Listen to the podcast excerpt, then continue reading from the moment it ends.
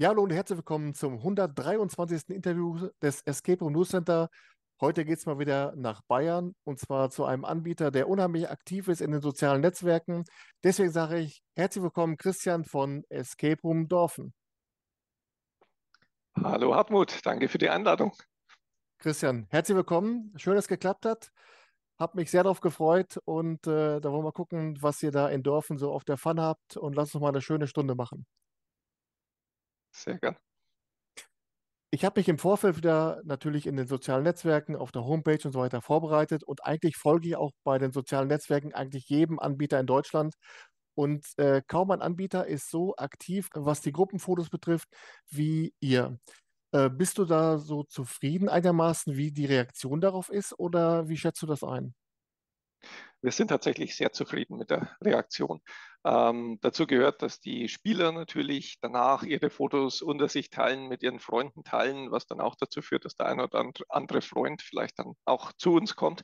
Ähm, mittlerweile geht es auch so weit, dass wir Gruppen haben, die schon vor dem Spiel danach fragen, ob wir auch so ein Foto machen und posten können, bitte. Ähm, am besten natürlich mit einer genialen Ergebniszeit dazu, die dann nicht immer erreicht wird, aber ein schönes Foto kriegt trotzdem jeder, der will. Ähm, es gibt aber natürlich auch Gruppen, die das nicht wollen. Wir fragen dann auch jede Gruppe und selbstverständlich ist auch klar, wenn jemand das nicht möchte, dann posten wir auch nichts, dann machen wir auch kein Foto. Ähm, aber viele finden das ganz spannend und empfinden das als, ein sehr, als eine sehr schöne Erinnerung an die Zeit bei uns. Jetzt ist ja auch so, wenn man sich mal die, die Postings von euch durchschaut, ist ja auch immer dann so ein individueller Text dabei. Ähm, wer steckt dahinter und wie viel Aufwand ist das dann auch jeweils, jedes einzelne Foto mit so einem Text zu versehen? Das hält sich tatsächlich in Grenzen. Also ähm, bei dieser ganzen Arbeit mit den sozialen Medien unterstützt mich eine meiner Spielleitungen, die Laura, die das ganz hervorragend macht und ja viele Spiele bei uns leitet. Und jede Gruppe ist ja individuell, jede Gruppe ist anders. Es gibt immer wieder lustige Momente bei einer Gruppe. Es gibt immer wieder Sachen, wo sich die einen ein bisschen schwerer tun, die anderen ein bisschen leichter. Und daran versuchen wir einfach nochmal mit einem im besten Fall lustigen Kommentar zu dem Foto dann auch zu erinnern. Das kommt gut an, ist ein bisschen kreative Arbeit, aber kostet uns eigentlich nur ein paar Minuten und das machen wir sehr gern, um das Erlebnis dann noch abzurunden und daran zu erinnern. Erster äh, Punkt, der dabei aufgegriffen wird, sind ja dann die Gegenstände, die die Spieler und Spielerinnen dann aus den Räumen mitnehmen dürfen für das Erinnerungsfoto.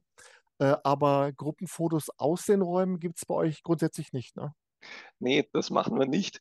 Vielleicht sind wir da ein bisschen zu paranoid. Das ist eigentlich aus dem Gedanken heraus entstanden, nichts zu verraten über die Rätsel, die wir in den Räumen haben oder möglichst wenig davon zu, zu verraten. Und in allen unseren Räumen gibt es eigentlich Dinge, die an der Wand festgemacht sind, gewisse Möbelstücke, die jetzt zwar natürlich nicht unmittelbar die Lösung eines Rätsels verraten würden, aber doch einen Hinweis darauf liefern könnten, wie man denn den ein oder anderen Gegenstand vielleicht benutzen könnte.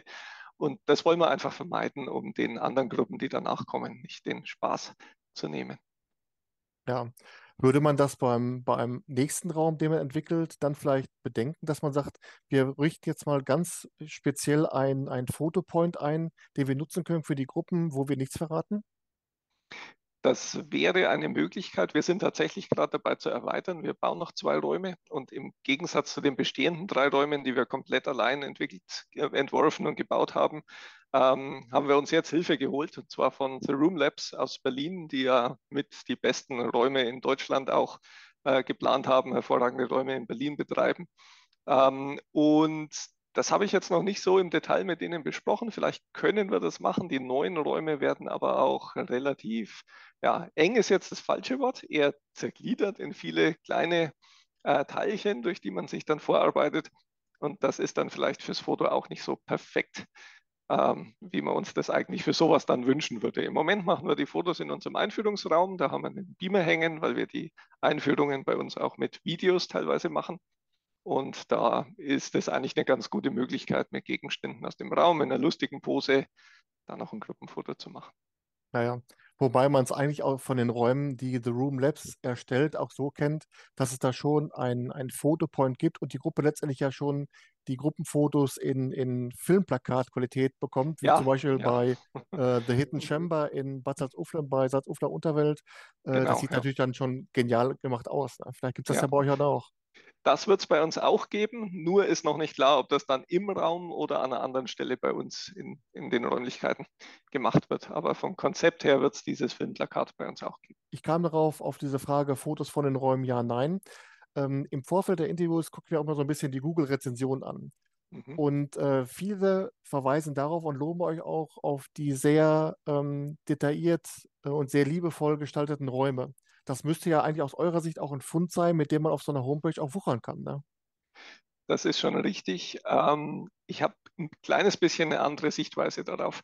Ich denke, unsere Räume sind noch in Anführungszeichen klassische Rätselräume ähm, die natürlich den Rätseln und dem Szenario entsprechend gestaltet sind.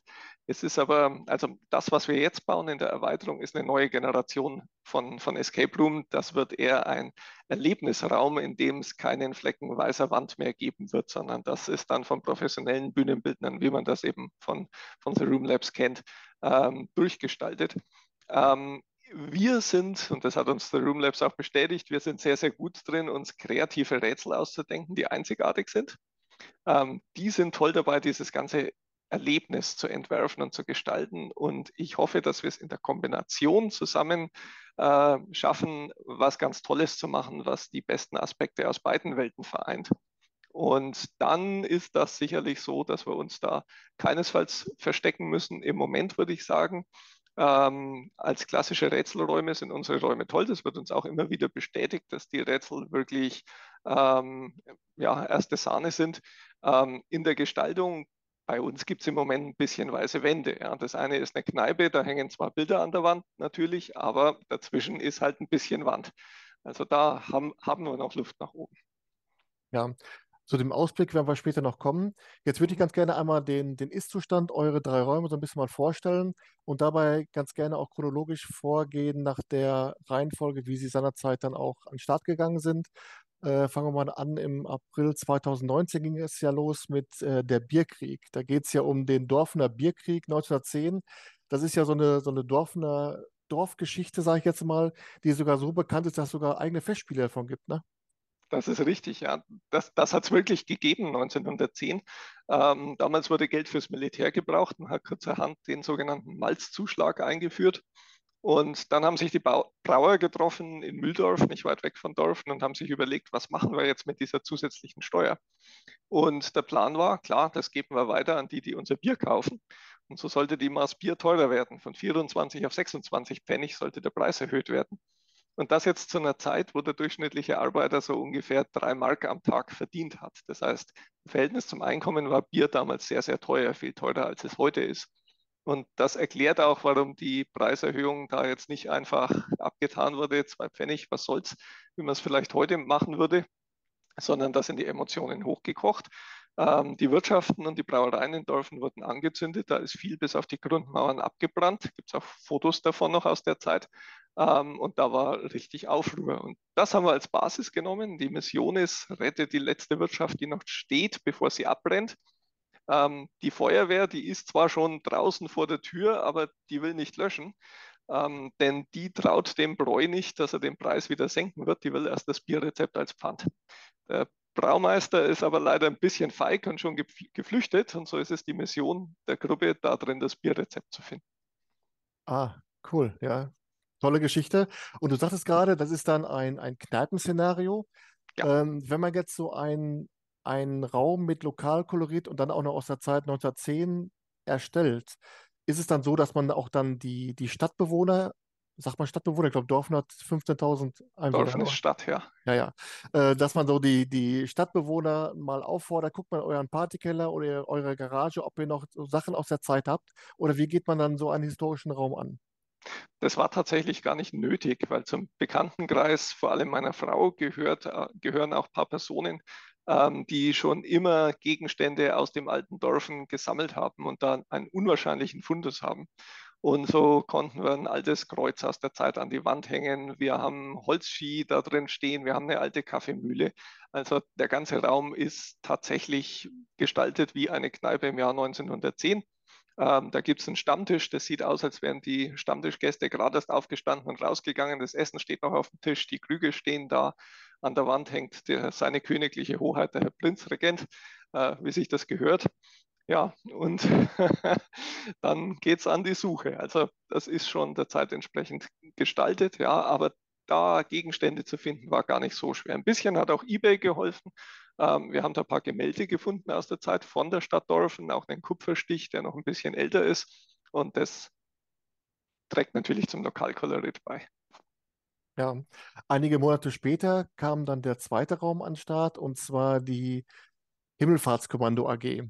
Das Genau. klingt ja schon nach einem recht technischen äh, Abenteuer, denn da muss man ja die Nachschubrakete wieder flott kriegen. Habt ihr das so äh, bewusst gewählt als Kontrast zum ersten Raum? Hattet ihr bei der Öffnung schon gedacht, das sind sowieso unsere ersten beiden Räume oder wie kam es dazu, dann dieses Thema anzugehen? Also historisch war es eigentlich andersrum. Als, als wir beschlossen haben, wir machen einen Escape Room auf, ähm, haben wir angefangen, Ideen zu sammeln, was man alles tun könnte. Und das Himmelfahrtskommando war tatsächlich der Raum, zu dem die Planung als allererstes relativ weit gegangen ist. Und dann irgendwann kam aber diese zündende Idee, man könnte doch den Bierkrieg aufgreifen. Da haben wir uns dann relativ leicht getan mit der Planung und so ist der Bierkrieg zuerst aufgemacht worden. Tatsächlich haben wir aber das Himmelfahrtskommando eigentlich zuerst geplant. Spielt in einer ganz anderen Zeit, spielt in der Zukunft, Jahr 2034. Die Amerikaner haben eine bemannte Forschungsstation auf dem Mond und ähm, ja, ein schon sehr in die Tage gekommener, etwas merkwürdiger, blondschopfiger amerikanischer Präsident hat beschlossen, dass das günstig sein muss, die da oben zu versorgen. Also hat es aus, ausgeschrieben und die Firma der Gruppe, die Himmelfahrtskommando AG, das war einfach der günstigste Bieter. Die hat sich dann eine uralte Rakete geschnappt, illegale Arbeitskräfte, um das irgendwie am Laufen zu halten und hat da ein bisschen Geld eingeschoben. Das Problem ist, dass dann irgendwann das FBI vorbeigekommen ist, festgestellt hat, dass die Wissenschaftler da drin gar keine Arbeitserlaubnis haben, hat sie also mitgenommen. Aber jetzt ist in 60 Minuten das Stadtfenster vorbei, in dem die nächste Rakete los muss. Und wenn die nicht auf den Weg kommt, müssen die Wissenschaftler verhungern. Also gibt es zwei Möglichkeiten. Entweder die Wissenschaftler verhungern und man wird vom FBI bis ans Ende seiner Tage verfolgt oder die Rakete kommt auf den Weg. Ja, äh, jetzt sagt man oft ja gerade den Escape Rooms, die so ein bisschen so das technische Thema zugrunde gelegt haben, dass denen oftmals oder dass es schwerfällt, denen auch dann so das Herz der Geschichte einzuhauchen. So wie du es jetzt erzählst, ist das ja auch dann locker flockig und so weiter. Äh, ist es euch schwer gefallen, dann analog dazu die Geschichte zu transportieren oder liegt das so in einem Guss? Ähm, das ging schon. Es hilft, dass ja die Himmelfahrtskommando AG jetzt nicht unendliches Budget zur Verfügung hat, um diese Raketen zu betreiben. Das heißt, es musste alles etwas einfacher, manchmal auch analoger sein, als es vielleicht im echten Leben oder mit etwas mehr Budget wäre. Und das trägt auch dazu bei, dass es da vielleicht das ein oder andere überraschende Element gibt, das man jetzt in so einem Raketenlabor nicht unbedingt vermuten würde. Und das macht die Geschichte dann in sich wieder stimmig. Ähm, da findet man dann auch den ein oder anderen Hinweis von diesen illegalen Arbeitskräften, die so ein bisschen über ihre Arbeitsbedingungen jammern Mhm. und damit vielleicht auch eine, eine Entschuldigung ins Feld führen, warum nicht alles ganz optimal ist und rund läuft. Ja, also das passt schon zusammen. Ja, man muss ja schon ab und zu mal ein bisschen schmunzeln, wenn man so dann die Geschichten zu den Räumen liest und auch die, die äh, Titel der Räume. Denn der dritte Raum von euch heißt ja der verrückte Onkel Ernst. Würdest du aber sagen, dass das vielleicht auch so ein bisschen so ein kleines Merkmal ist von Escape Room Dorfen, dass eben dann auch diese gewisse Prise Humor immer mit dazugehört? Ja, das war mir auch ganz, ganz wichtig, denn was ist denn das Ziel eines Escape Rooms? Am, am, Ende ist das Ziel doch irgendwie eine Stunde Spannung und Abenteuer zu vermitteln, aber auf alle Fälle auch Freude zu vermitteln und am Ende idealerweise dann auch ein Glücksgefühl. Ähm, wir haben, bevor wir überhaupt mit der ganzen Planung angefangen, äh, haben wir eine Studie gelesen von der Psychologischen Fakultät einer Uni in Finnland die untersucht hat, wie muss ein Escape Room aufgebaut sein, um möglichst gut anzukommen und möglichst immersiv zu sein.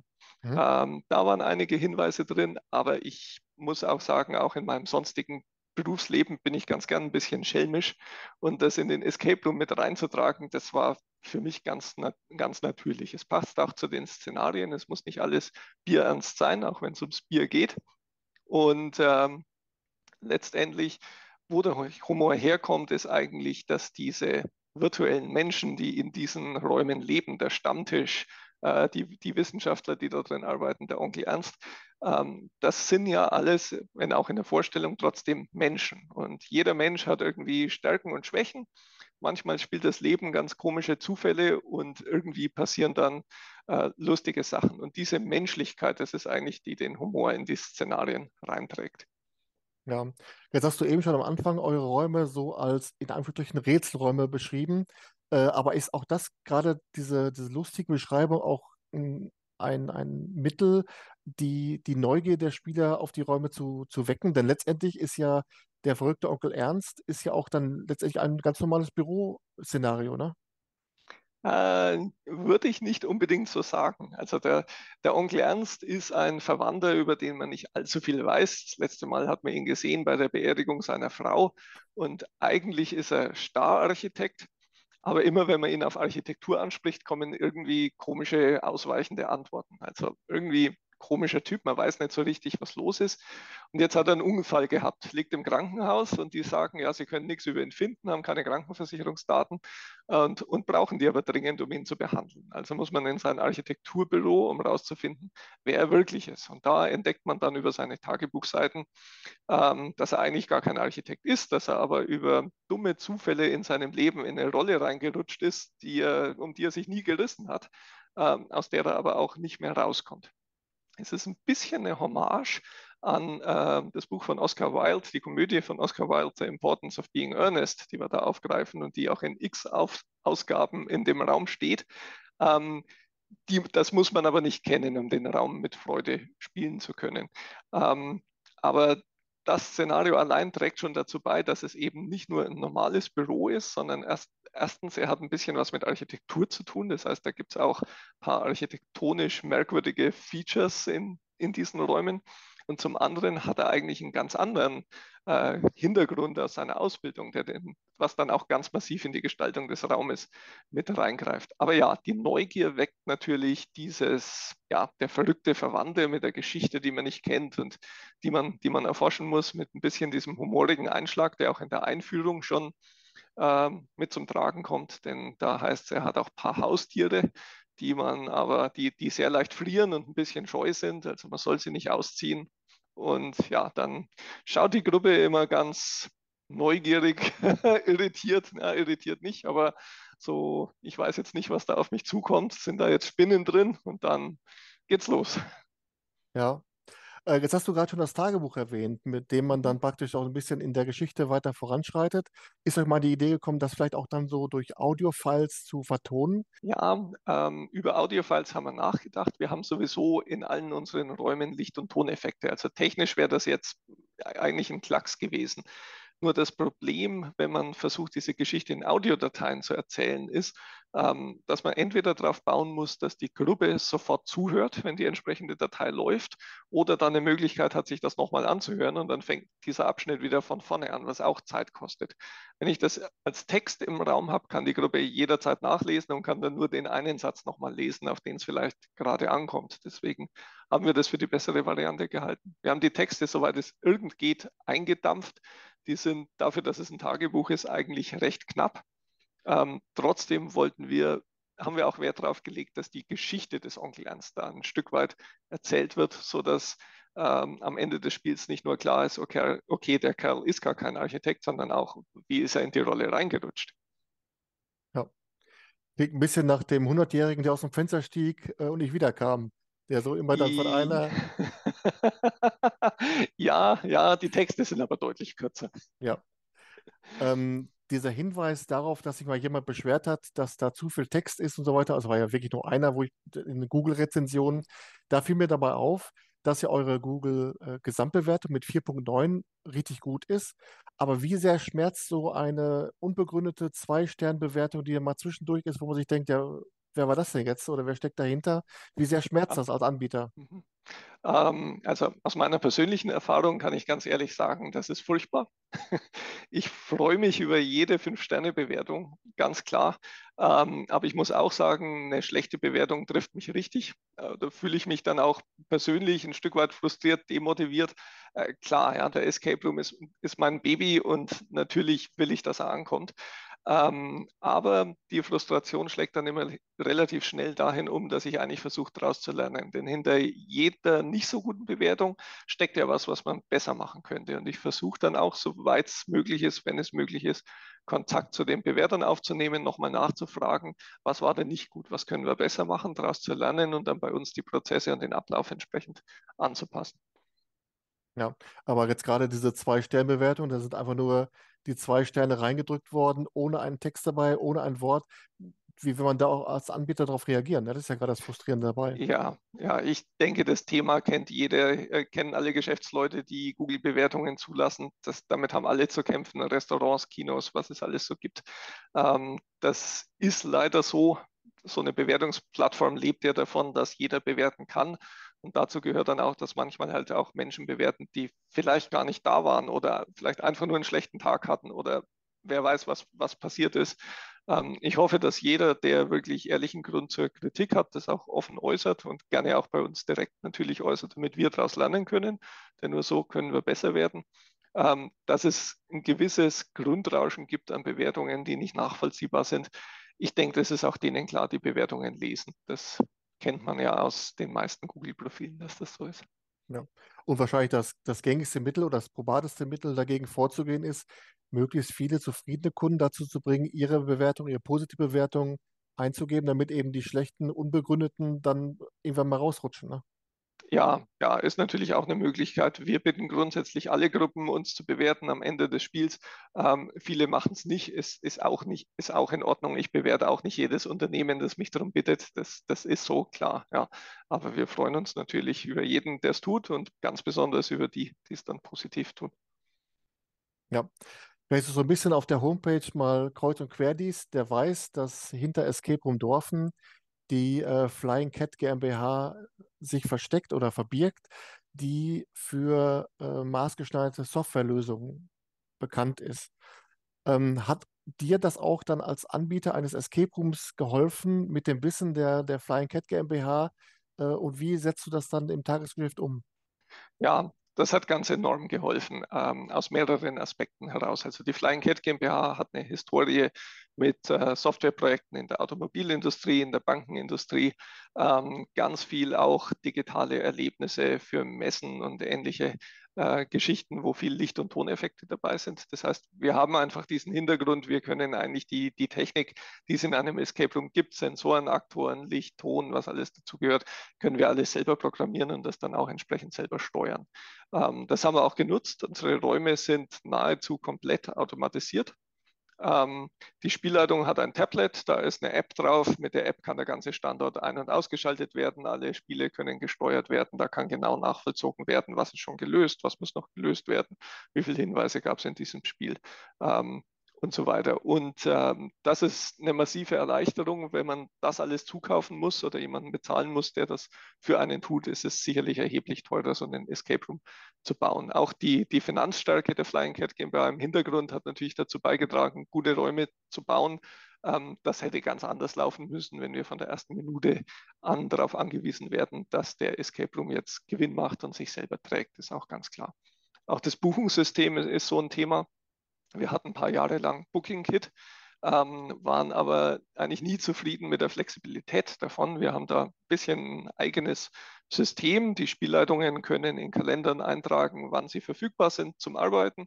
Und die Termine, die wir anbieten, die befüllen sich automatisch aus diesen Kalendern, ähm, was die Personaleinsatzplanung natürlich enorm vereinfacht. Und das haben wir jetzt selber programmiert.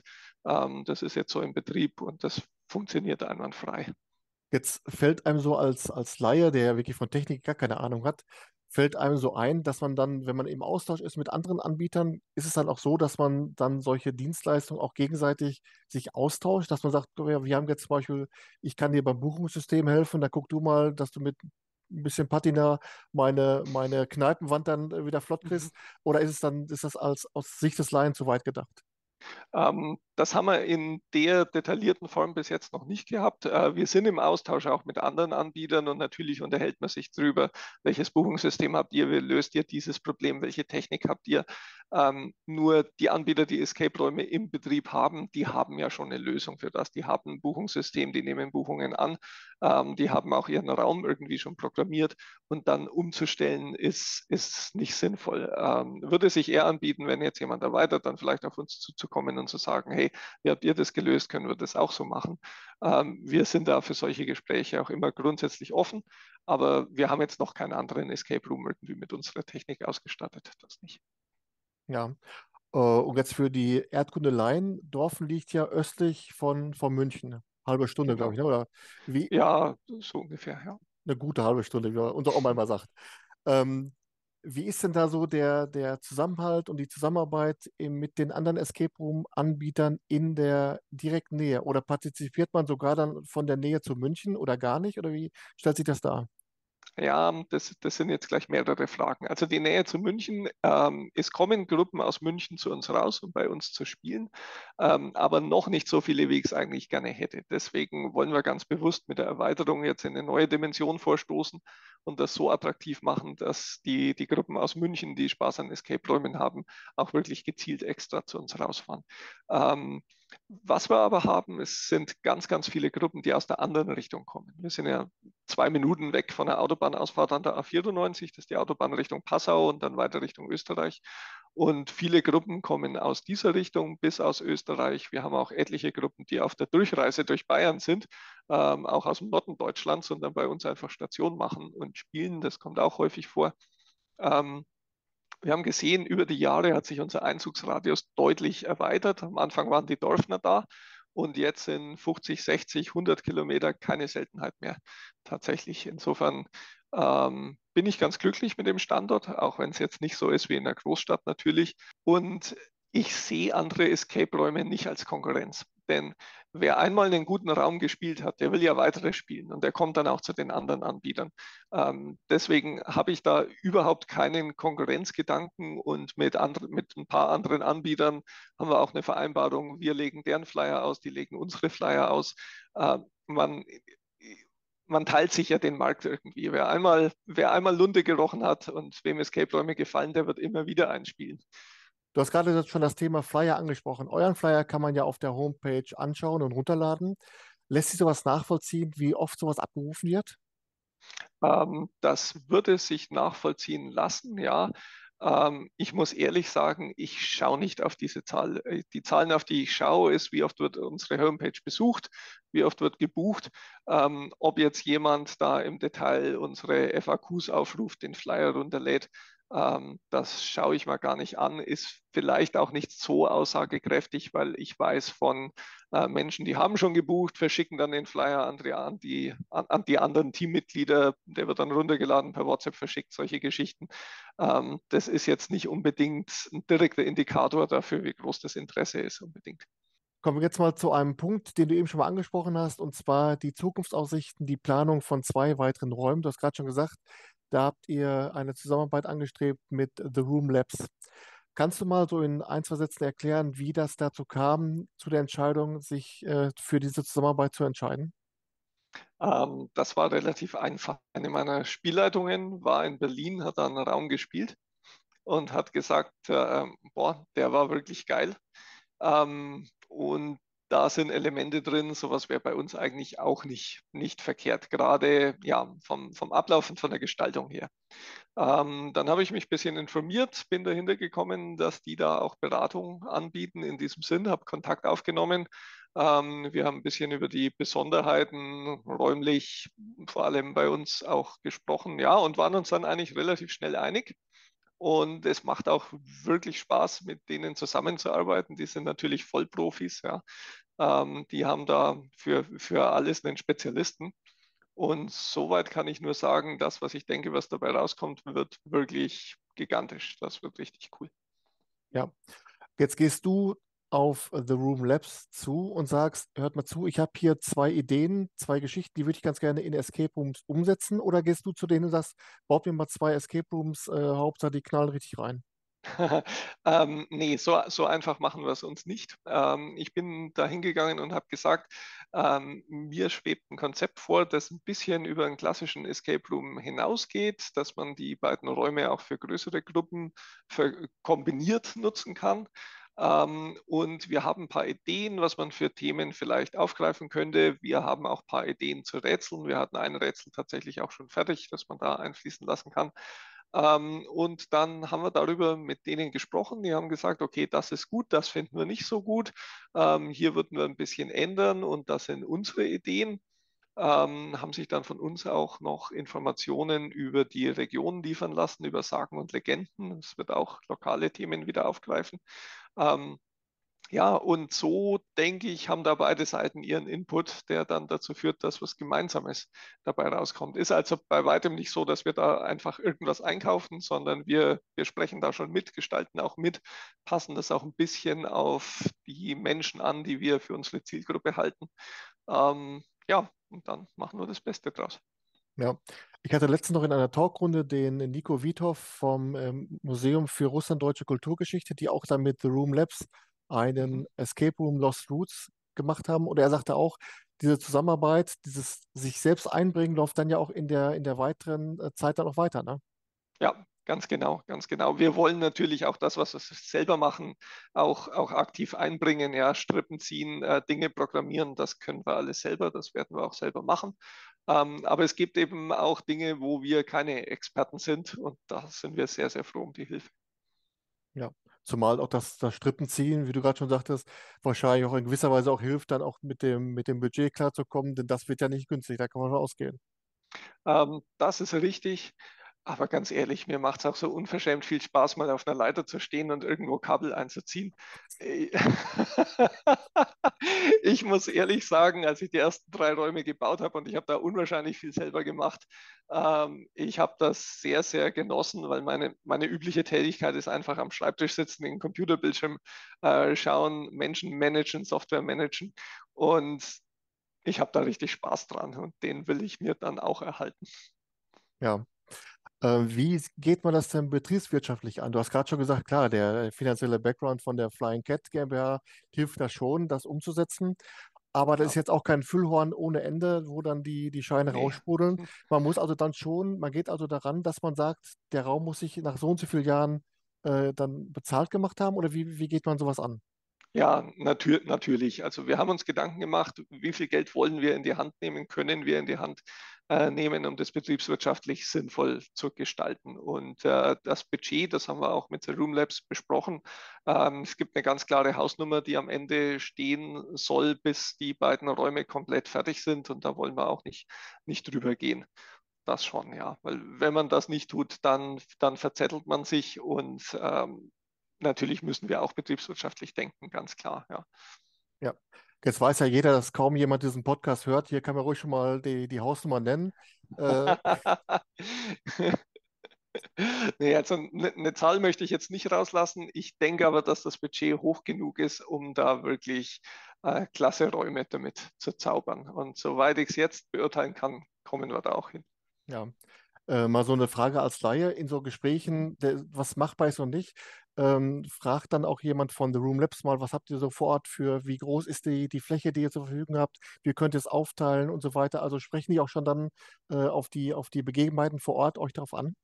Klar, klar, ja, ist ja, ähm, also ich kann es ein bisschen aus meiner Warte beurteilen, wenn, wenn zu mir als Softwarefirma jemand kommt und sagt, hey, bau mir mal eine App oder irgendwie ein Stück Software, dann beleuchte ich ja auch erstmal, weiß der überhaupt genau, was er will. Hat er das Budget, um sowas umzusetzen? Hat er irgendwie Ahnung, was Softwareentwicklung ungefähr kostet, was seine Nutzergruppe ist? All diese Fragen, ja, die einfach die Spreu vom Weizen trennen. Diejenigen, die sich schon Gedanken gemacht haben, ein bisschen wissen, wie der Hase läuft, von denen, die einfach nur eine, eine Idee haben und denken, das fällt jetzt irgendwie vom Himmel. Und so hat es Room Labs natürlich auch gemacht und hat sich auch informiert, wie groß sind die Räume, wie ist die Situation, was ist außen drumherum, wie kann man das gestalten. Klar, ja. Ja. Und dieses Paket, das man dann in der Zusammenarbeit mit The Room Labs abschließt, ist das dann praktisch, wenn die, wenn die Räume fertig zum ersten Mal gebucht werden können, ist dann die Zusammenarbeit abgekaspert? Oder sagen die auch, wenn mal was ist, wir kommen auch raus und da gibt es so, so, eine Art Wartungsvertrag oder wie, wie läuft sowas? Also das Versprechen steht schon im Raum, dass dann, wenn was schief geht, dass ich dann auch nachfragen darf. Ich hoffe auch, dass der Kontakt dann, dann erhalten bleibt, weil ich wirklich gern mit den Jungs zusammenarbeite. Und äh, wenn, das, wenn da was Tolles dabei rauskommt und äh, das richtig gut wird, ähm, dann überlegen wir uns natürlich auch, ob wir nicht die drei Räume, die wir schon haben, der Reihe nach noch aufwerten, vielleicht auch umbauen. Ähm, und auch in die neue Generation bringen und dann im Erfolgsfall natürlich auch sehr gern mit The Room Labs. Jetzt aber die Frage, ähm, wenn du jetzt gerade schon zwei neue Räume planst, dann ist ja auch dann, bist du ja auch selbst als Person eingespannt. Bleibt denn für dich überhaupt noch Zeit, dann selbst zu spielen?